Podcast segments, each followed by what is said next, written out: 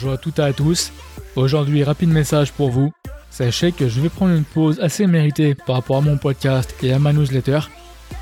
Et que le prochain podcast sera publié le mardi 31 août ou peut-être de manière exceptionnelle un lundi, lundi 30 août. Si vous n'avez pas écouté les précédents épisodes, bien évidemment, allez sur mon site cybersécuritéallday.fr. Vous trouverez il y a une section qui s'appelle littéralement tous les podcasts, dans laquelle j'ai regroupé la liste des précédents épisodes pour un total de 28 épisodes, incluant celui-ci. Je suis bien évidemment Michael Virgon, le créateur du podcast Cybersécurité All Day. Et aujourd'hui, de manière très simple, la seconde partie de mon échange avec Stéphane Bortzelmayer, qui est spécialiste DNS chez l'AFNIC, et qui concerne, comme le titre l'indique, les bonnes pratiques associées au nom de domaine. Si vous prenez des congés en août, eh bien je vous souhaite d'en profiter.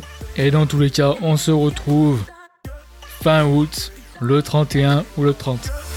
Alors ce que je vous propose, hein, c'est de passer maintenant sur la seconde partie. Bah du coup, hein, on a des, euh, bonnes pratiques. Hein. On avait dit la gestion des serveurs DNS ou nom de domaine. Donc là, vous avez donné plusieurs exemples. Et aussi, vous me disiez que notamment, et ça on n'a pas trop touché sur la partie précédente, qu'il fallait faire aussi beaucoup de sensibilisation opérationnelle euh, aux gens qui gèrent les noms de domaine. Puisqu'ils ne sont pas les mêmes personnes qui gèrent les noms de domaine et les personnes, entre guillemets, euh, techniques, bah, qui le gèrent, on va dire, sur le, de manière opérationnelle. Oui, tout à fait. C'est c'est une banalité de dire qu'en sécurité, les problèmes sont à 10% techniques et 90% humains. Euh, c'est vrai pour la sécurité informatique comme pour beaucoup d'autres. Euh, et donc, le problème souvent, c'est donc que dans beaucoup d'entreprises, beaucoup d'organisations, euh, les noms de domaine sont gérés par des gens qui n'ont pas de culture opérationnelle et pas de culture sécurité, auxquels on ne pense pas dans une banque, par exemple, on est bien conscient du fait que les convoyeurs de fonds, que les gens qui vont manier les espèces, que les gens qui vont vérifier les écritures, tous ces gens-là occupent des rôles sensibles et il faut les sensibiliser à la sécurité. Mais, mais on ne pense pas pour les gens qui gèrent le nom de domaine de la banque. C'est un peu idiot, mais c'est souvent encore comme ça que ça fonctionne. Et alors bien sûr, il faut le faire, de les sensibiliser à la sécurité, ce qui n'est pas facile. Hein. la formation, la sensibilisation, on sait que c'est difficile, on sait que ça, prend du temps. Les, les humains sont pas des vases qu'on remplit. C'est, c'est plus, faut parler, faut expliquer. Et certes, il peut y avoir des fois des résistances parce que les gens qui travaillent dans ces services bah, n'ont pas forcément choisi ça pour faire de la sécurité. Si vous avez, si vous travaillez comme euh, convoyeur de fonds, évidemment, vous savez dès le début que vous allez avoir des grosses contraintes de sécurité. Euh, si par contre vous avez choisi euh, le service com, par exemple, la communication, euh, vous savez pas forcément, vous n'êtes pas forcément conscient de ça. Puis on vous a dit un jour, tiens, en plus tu t'occupes du nom de domaine. Euh, souvent sans assurer une formation derrière. Si après on dit bon ben maintenant, allez séminaire de trois jours sur la sécurité avec travaux pratiques, ça peut entraîner des réactions du genre euh, c'est pas pour ça que j'ai signé, moi c'est pas mon boulot, je suis pas censé m'occuper de c'est un truc pour les militaires, ça ou la rigueur pour les informaticiens. Donc on peut avoir tout un tas de problèmes comme ça d'ordre organisationnel qui sont des problèmes euh, classique en cybersécurité, hein, c'est du même niveau que euh, euh, comment convaincre les gens que euh, non, il n'y a pas un ministre nigérian qui est prêt à leur envoyer un million de dollars et il ne devrait pas ouvrir ce document, ce point zip qui est attaché. c'est c'est du travail et ça va prendre du temps. Et donc la première chose, je l'avais dit, c'était déjà mettre ça sur le sur le tapis, dire attention, la sécurité d'un domaine, c'est important. Donc, à partir de maintenant, c'est la responsabilité de tous les gens qui touchent de près ou de loin au nom de domaine ou à l'Internet de ça. Ensuite, une formation effectivement effective. Et puis, les autres techniques classiques de la sécurité, ça peut passer euh, par des pen tests, par exemple. Pour euh, l'ingénierie sociale, je me souviens d'avoir suivi une passionnante conférence au FIC, Forum international de la cybersécurité, il y a deux ans, je crois, ça devait être juste avant euh, le confinement, où une pentesteuse, donc une de ces personnes qu'on paye pour euh, essayer de pirater le système et pour voir les failles, une pentesteuse avait parlé de son travail, elle faisait uniquement du pentest par ingénierie sociale.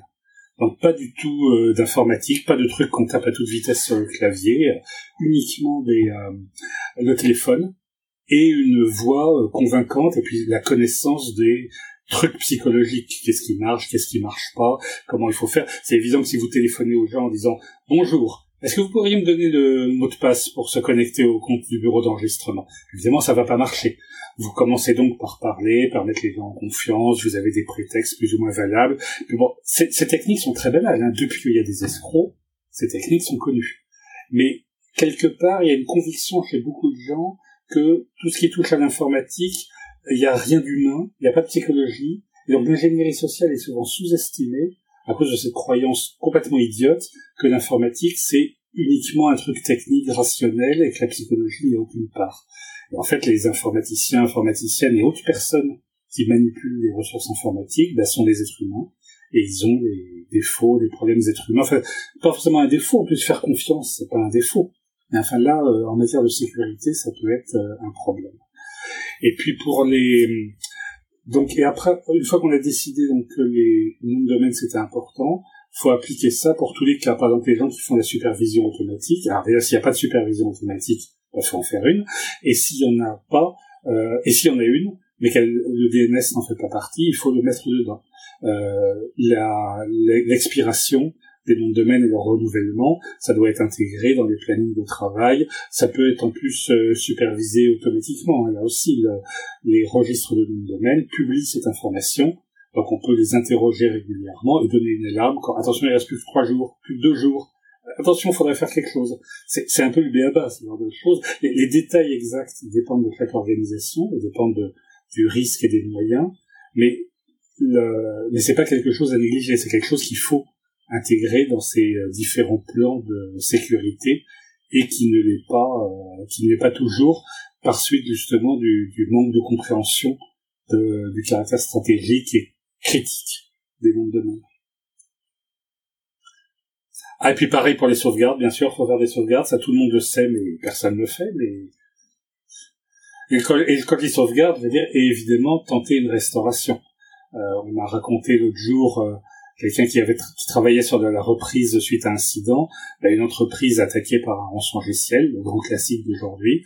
Euh, il y avait des sauvegardes, mais les, sauf que pendant les tests, l'annuaire Active Directory marchait.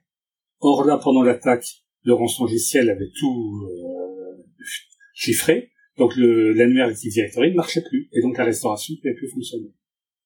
Donc ça, ça illustre le, bien les problèmes qu'on a souvent en cybersécurité, c'est qu'on on teste pas vraiment. On, on, reste à la surface, on n'envisage pas tous les cas.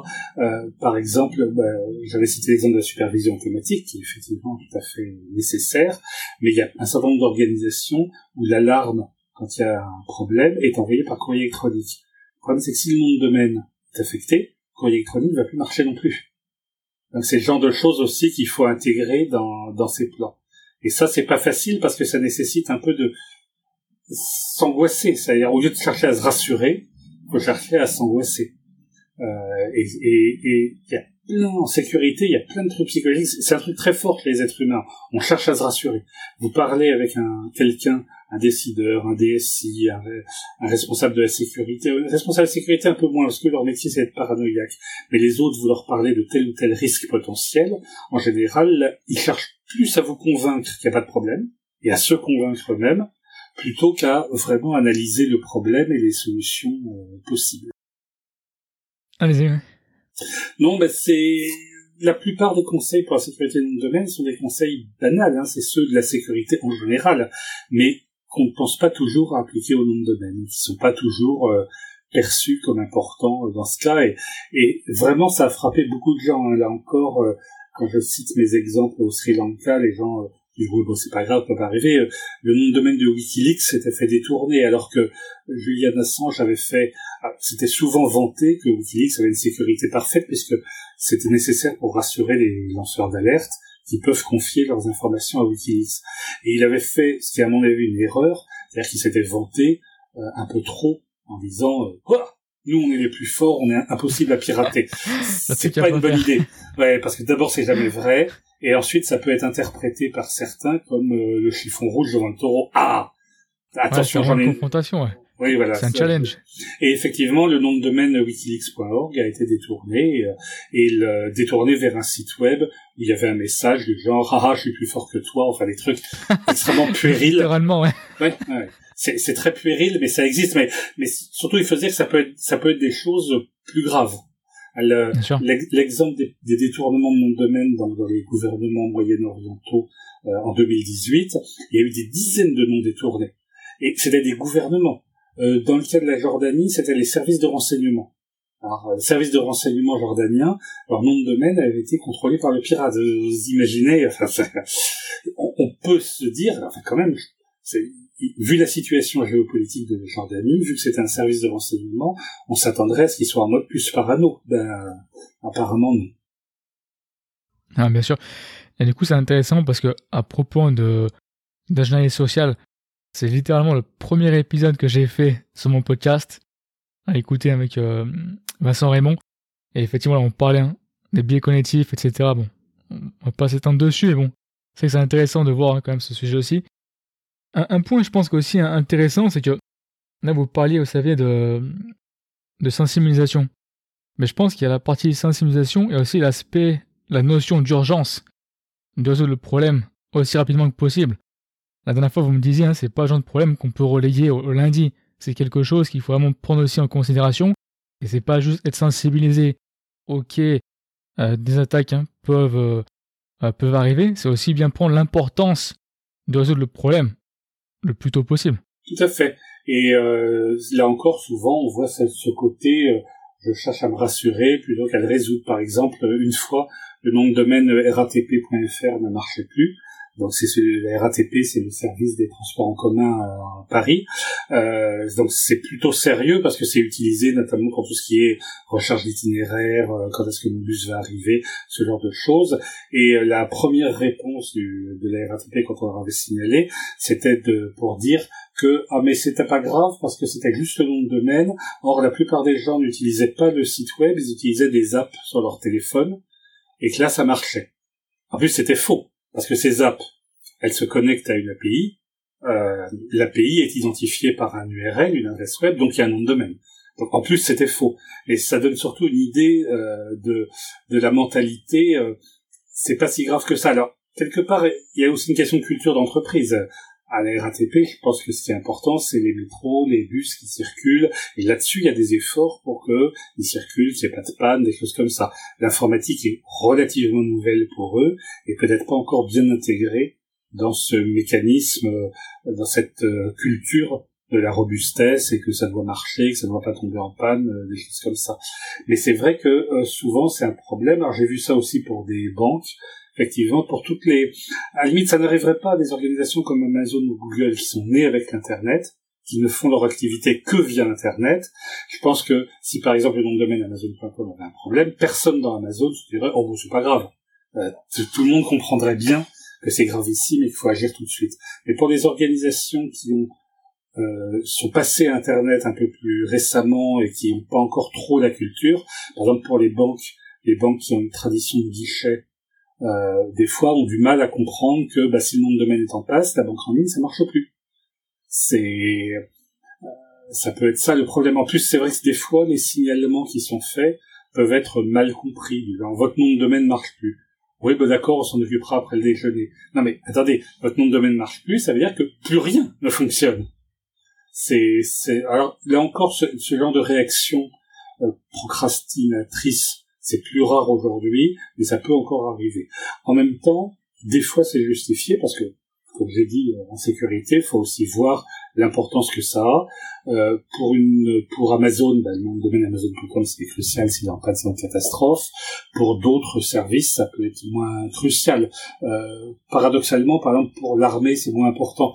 si le site web de l'armée française euh, terre.défense.gouv.fr, si le nom de domaine avait un problème, ça n'affecterait pas les capacités opérationnelles de l'armée qui passent pas par là, c'est juste une vitrine. Ça pourrait éventuellement poser des problèmes d'image, mais pas de problème forcément dramatique. Il y, a, aussi des fois une tendance en sécurité à exagérer, à faire du sensationnalisme. Si par exemple quelqu'un pirate un site web euh, de, de recrutement de l'armée, on panique en imaginant déjà les missiles nucléaires qui partent tout seuls. Non, c'est des systèmes complètement séparés. C'est pas parce qu'on a réussi à pirater le site web de, de recrutement qu'on va pouvoir prendre le contrôle des bases militaires ou des missiles. Donc c'est c'est ça qui est important aussi, c'est à chaque fois de faire une analyse. Qu'est-ce qui est important Sur quoi ça repose notre métier De quoi ça dépend Et ça, c'est c'est vraiment difficile. La panne de Fastly il y a deux semaines était un très bon exemple parce que euh, beaucoup de gens n'avaient même pas compris vraiment qu'ils dépendaient de Fastly. On voyait des pannes avec des messages incompréhensibles, des sites qui se chargeaient à moitié, parce qu'une partie des ressources était chez Fastly, mais pas toutes. Donc on avait un site qui se chargeait, mais sans la CSS, qui lui donnait une allure euh, très années 90, c'était voire complètement inutilisable. Et pour le web, par exemple, la tendance avec des services comme euh, serverless, par exemple, c'est-à-dire on a de moins en moins de choses hébergées. Le site web fabrique les pages en faisant des appels à un tel dans le cloud, un tel dans un autre cloud. Ça rend ce genre de vulnérabilité encore plus sérieuse parce que il y a toute une chaîne. En fait, la, chaîne de l'arbre de dépendance, plus exactement, devient plus profond et plus large. C'est-à-dire qu'il y a de plus en plus de noms de domaines dont on dépend. Quand on demande à une entreprise typique de quel nom de domaine vous dépendez par votre site web là qui fait du e-commerce, avec le click and collect ou d'autres méthodes, de quel nom de domaine il dépend? Bah, le nom de domaine qui est dans la barre d'adresse. Oui, mais à part ça, ben, à part ça, il dépend aussi du nom de domaine euh, du CDN, du nom de domaine des opérateurs qui fournissent ces services liés au serverless, de tous les trucs où on charge des ressources variées et diverses, quand il y avait eu l'attaque contre Dyn en 2016, une attaque par délit de service contre un opérateur qui hébergeait beaucoup de euh, serveurs faisant autorité, pas mal de sites à très fort profil, genre Airbnb, Twitter, etc., ne fonctionnaient plus. Et beaucoup de gens avaient écrit, euh, complètement à tort, qu'ils étaient clients de Dyn. Mais pas du tout. Aucun de ceux-là n'était client de Dyn. Ils étaient clients d'Amazon, qui étaient clients de Dyn. Et en fait, c'est la défaillance des noms de domaine de Amazon euh, East, US East, c'est-à-dire la région qui est sur la côte est des États-Unis, qui avait planté tous ces sites web. Et, je, et donc, les, les gens, par exemple, de Airbnb, ne se rendaient même, sans même pas compte qu'ils dépendaient de taille. À la limite, ils savaient qu'ils dépendaient d'Amazon, mais ils n'avaient pas poursuivi l'analyse un peu plus loin, et s'étaient pas rendu compte qu'ils étaient également dépendants des noms de domaine d'Amazon, et donc de l'hébergeur DNS euh, d'Amazon. Et ça, c'est un point qui est très très souvent oublié parce que quand tout marche, on n'y pense pas. C'est, euh, c'est là encore, je reprends l'exemple de la coupure d'eau. Euh, très souvent, les coupures d'eau dans un pays comme la France sont très rares. Donc quand ça arrive, les gens se font facilement avoir. On oublie, on dit oh bah bon c'est pas grave, euh, je vais je vais aller prendre une douche en attendant. Ah oui c'est vrai il y a pas d'eau. Bon ben je vais aller aux toilettes et je vais dire ah bah non il y a pas d'eau, euh, etc etc. C'est c'est les trucs qui justement marchent le mieux qui sont le plus embêtants quand ils sont en panne, parce qu'on n'arrive même pas à imaginer qu'ils puissent se défaillir. Qu'ils puissent être en panne. Mhm. Désolé, petite pause de forceur. Si vous aimez le contenu, s'il vous plaît, abonnez-vous au podcast, mettez-lui une bonne note. Également, abonnez-vous à ma newsletter. Et aussi, si vous le pouvez, donnez-moi un coup de main pour faire grandir celui-ci et parlez-en autour de vous.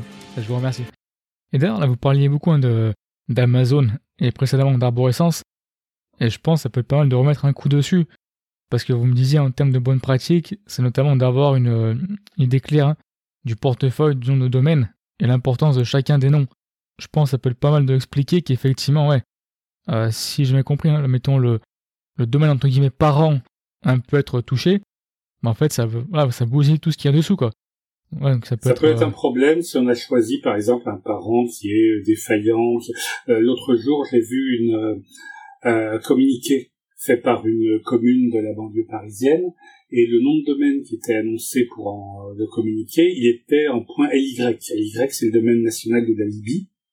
Euh, Qu'est-ce qui a pris au service communication de la mairie d'utiliser un domaine Y euh, Je pense qu'ils n'ont pas réfléchi. Je pense que vraiment, personne n'a réfléchi. Je pense que le DSI n'a pas regardé ou qu'il était surchargé de travail, qu'il avait autre chose à faire. Quelqu'un a dû dire tiens, je, ce service-là est cool. Il est en... La plupart des gens ne regardent pas le nom de domaine. Hein. Ils ne font pas attention au nom de domaine. Euh, et donc, euh, on peut... Euh, si vous regardez par exemple les messages de hameçonnage vous disant ah tiens au fait euh, faut vous, avez une facture euh, non payée euh, connectez-vous là etc et en prétendant être Amazon l'adresse en question n'a rien à voir avec Amazon ou rien à voir avec votre banque mais les gens ne regardent pas le nom de domaine ne le vérifient pas. Donc là pour la commune en question l'utilisation d'un point LY c'est un truc qu'ils n'ont pas pensé. Après pour la gestion du portefeuille de nom de domaine il y a eu une époque où, la, au tout début euh, c'était complètement éparpillé dans l'entreprise. Chaque projet, chaque service qui avait besoin d'un domaine le prenait indépendamment. Puis à un moment, les décideurs se sont dit non, c'est quand même trop de désordre, faut faire quelque chose, on va centraliser ça, et c'est là qu'on a décidé de confier ça, par exemple, au service juridique. Euh, ça n'a pas toujours été fait parfaitement, c'est-à-dire que ça n'a pas toujours été fait à 100%. Il y a des noms qu'on a oubliés. Et puis, il y a toujours le même problème quand on veut organiser quelque chose qui était un peu désordonné, c'est qu'il y a des résistances ou poser d'autres problèmes. Euh, par exemple, dans la fonction publique, euh, on peut difficilement acheter un nom de domaine parce que typiquement sur la plupart des bureaux d'enregistrement, la seule méthode de paiement, c'est de sortir une carte de crédit. Ça, la fonction publique, c'est euh, extrêmement compliqué, pose plein de problèmes faire des bons de commande, c'est une galère pas possible. Donc, j'ai vu des fois dans des ministères où vous avez le stagiaire qui sortait sa carte Visa et payait. C'est une somme assez faible. Hein. donc, euh, allez, comme ça, le problème est débloqué. Sauf qu'après, ça fait un nom de domaine de plus qui n'est pas forcément bien euh, bien marqué dans le portefeuille, qui n'est pas forcément bien suivi.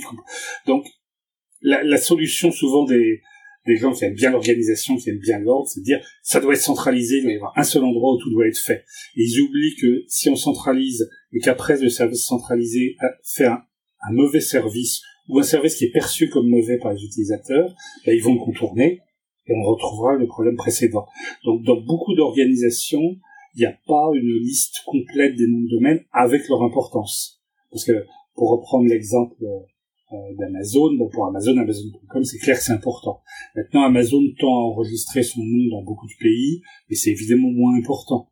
Le euh, euh Amazon.bz au Belize sans doute moins important et moins crucial euh, s'il est en panne. Donc, ça, ce genre de, de classement est important et il est souvent difficile à faire parce que on ne sait pas toujours si ça se trouve, surtout dans une grande entreprise, si ça se trouve il y a tel service qui a créé un truc sur Internet qui est drôlement pratique, qui marche très bien, que les clients utilisent, les clients sont contents, et personne n'a fait attention au fait que le nom de domaine qui était utilisé n'était pas connu du service centralisateur comme étant un nom de domaine critique. Et le jour où il y a une panne, euh, ben, un problème. Donc ça, c'est un, un problème très difficile. Hein. Il n'y a pas de solution simple parce que c'est un problème il n'y a pas de technique, hein, c'est 100% organisationnel avec les problèmes. Est-ce que l'information circule dans l'entreprise? Est-ce que les gens euh, collaborent bien? Est-ce que ou est-ce qu'il y a des conflits ou des, des rancœurs qui font que le, qui font qu'il y a de la friction? Mais c'est un exercice vraiment recommandé hein. dans votre organisation. Demandez-vous est-ce qu'il y a une liste des noms de domaine classée plus ou moins par ordre d'importance, c'est-à-dire pas seulement une liste, mais une liste euh, avec les ceux qui sont très importants, enfin ceux qui sont critiques, ceux qui sont importants, ceux qui sont assez secondaires, et par quel moyen vous vous êtes assuré que cette liste est correcte? Parce que euh, il m'est arrivé dans une euh, grande entreprise de voir bah, première question quand on analyse le portefeuille, bah, donnez-moi la liste. Ah, il y a une liste, super. dit, ah, voilà des gens sérieux. Là, ils ont une liste. ensuite, la test, la liste. Une partie des noms sur la liste n'existait pas. Et inversement, euh, en utilisant différentes techniques de recherche, en passant via Google, des trucs comme ça, je trouve des noms de domaine qui n'étaient pas dans la liste. Donc c'est euh, c'est bien d'avoir une liste, c'est mieux si elle est euh, vérifiée, euh, connue, et qu'après il y a une supervision des noms en question.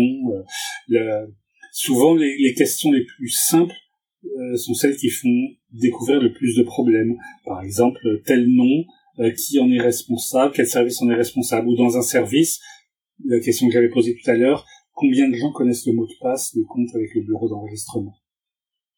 Et des fois, la réponse, c'est on ne sait pas, ce qui est encore pire. Et puis des fois, la des fois, on croit savoir quand le mot de passe est connu par plusieurs personnes. D'autant plus qu'avec certains bureaux d'enregistrement, leur interface web ne permet pas d'avoir plusieurs comptes qui gèrent le même domaine.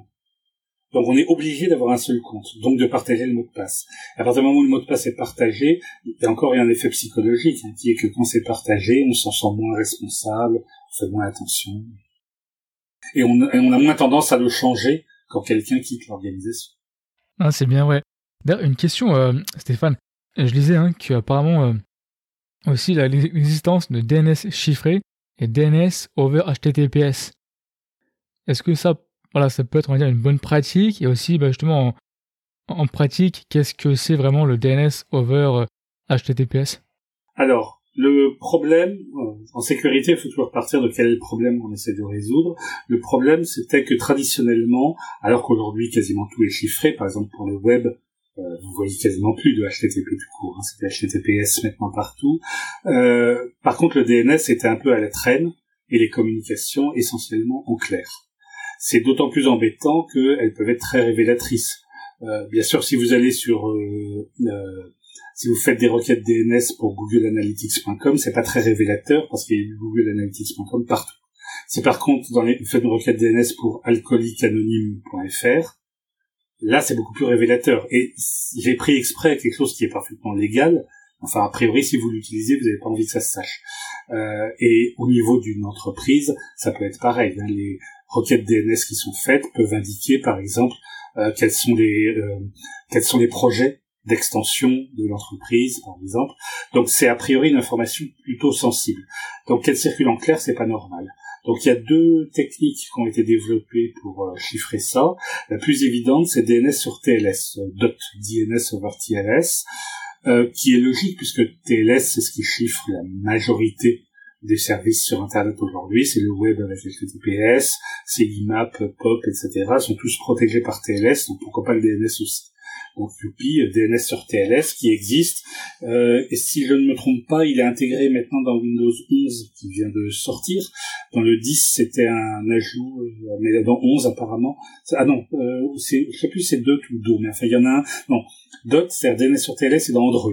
C'est Do qui est dans Windows 11, si je dis pas de bêtises, parce que Dot DNS sur TLS a un petit défaut, c'est qu'il utilise un port euh, TCP euh, spécifique, le 853, qui est distinct des ports 443 qu'utilise le web, euh, etc. 25 qui utilise le courrier, ce genre de choses. Donc il peut être bloqué, soit par une volonté délibérée, soit parce que vous avez pas mal d'endroits sur Internet où tout est bloqué sauf 443 c'est-à-dire sauf HTTPS. C'est typiquement le cas dans les hôtels, les aéroports, des endroits comme ça. Donc, si vous avez configuré votre Android pour utiliser une euh, dot pour parler au résolveur, vous avez le risque que ça ne marche pas si vous êtes sur un de ces réseaux. Donc, a été inventé DO, DNS over HTTPS, DNS sur HTTPS, qui lui utilise HTTPS, donc le port 443, euh, donc est beaucoup plus, donc a priori passera partout il y a moins de chances qu'il soit bloqué. Ça, c'est le principal avantage de Do. Il y en a un second euh, qui est aussi que comme ça utilise des techniques euh, du web, c'est plus facile à intégrer dans une euh, dans un outil web comme un navigateur par exemple. Ça fait moins de travail pour les développeurs. Donc ça, c'est une bonne idée que les résolveurs et Dot et Do. par exemple, si on prend les grands résolveurs publics, Google Public DNS, Cloudflare, Quad9, tous permettent de se connecter en mode chiffré. Au niveau des fournisseurs d'accès Internet, en tout cas en France, malheureusement c'est pas le cas. Je connais aucun fournisseur d'accès Internet en France dont les résolveurs sont accessibles en DNS chiffré. C'est c'est dommage. Mais de toute façon, le gros intérêt euh, de ces protocoles, c'est qu'on veut se connecter à un résolveur extérieur, parce que là, le fait d'être en clair serait euh, particulièrement embêtant. Être en clair, c'est pas juste en plus un problème de confidentialité, c'est qu'il n'y a pas d'authentification. Or, on a déjà vu des cas, euh, par exemple en Turquie, où euh, le gouvernement bloquait 8888, l'adresse IP du résolveur DNS de Google. Pire, non, bloquait pas, redirigeait vers un serveur euh, contrôlé par le gouvernement et donc mettait en œuvre la censure gouvernementale. Et comme le DNS classique n'a aucune authentification, on ne sait pas si on parle vraiment à 888, on sait pas si on parle vraiment à Google quand on écrit à 8888, c'est un problème. TLS permet une authentification, notamment via les certificats, et euh, donc DOT et DO résolvent aussi ce problème. Donc c'est certainement l'avenir parce que bah, la tendance lourde de l'internet c'est tout chiffré. Hein. C'est clair que les menaces sont telles aujourd'hui de continuer en clair? C'est juste pas possible. Par contre, comme tous les déploiements d'une nouvelle technologie, bah, ça prend du temps, il y a des problèmes. J'avais cité l'exemple d'Android, donc il y a DOT.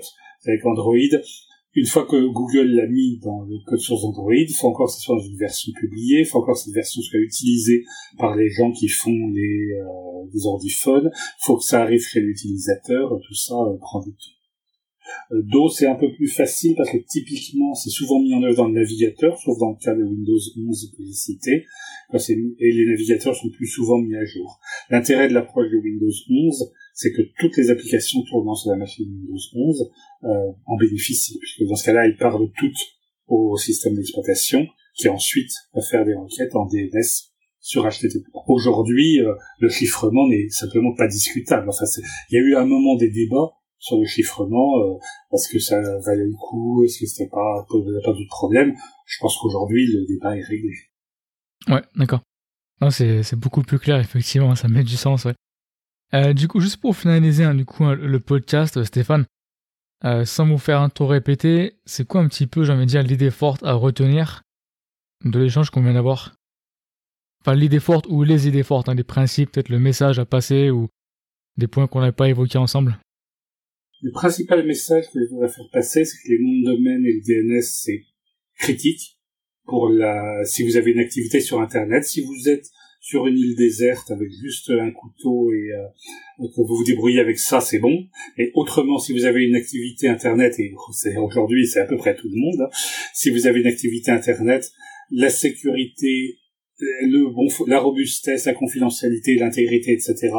de euh, du DNS et de domaine, c'est critique, et donc ça doit euh, être traité sérieusement et qu'il faut y accorder l'importance que ça mérite dans les budgets, dans l'allocation de ressources humaines, dans l'état d'esprit aussi, faut y penser, faut arrêter de, de l'ignorer comme c'est encore trop souvent le cas.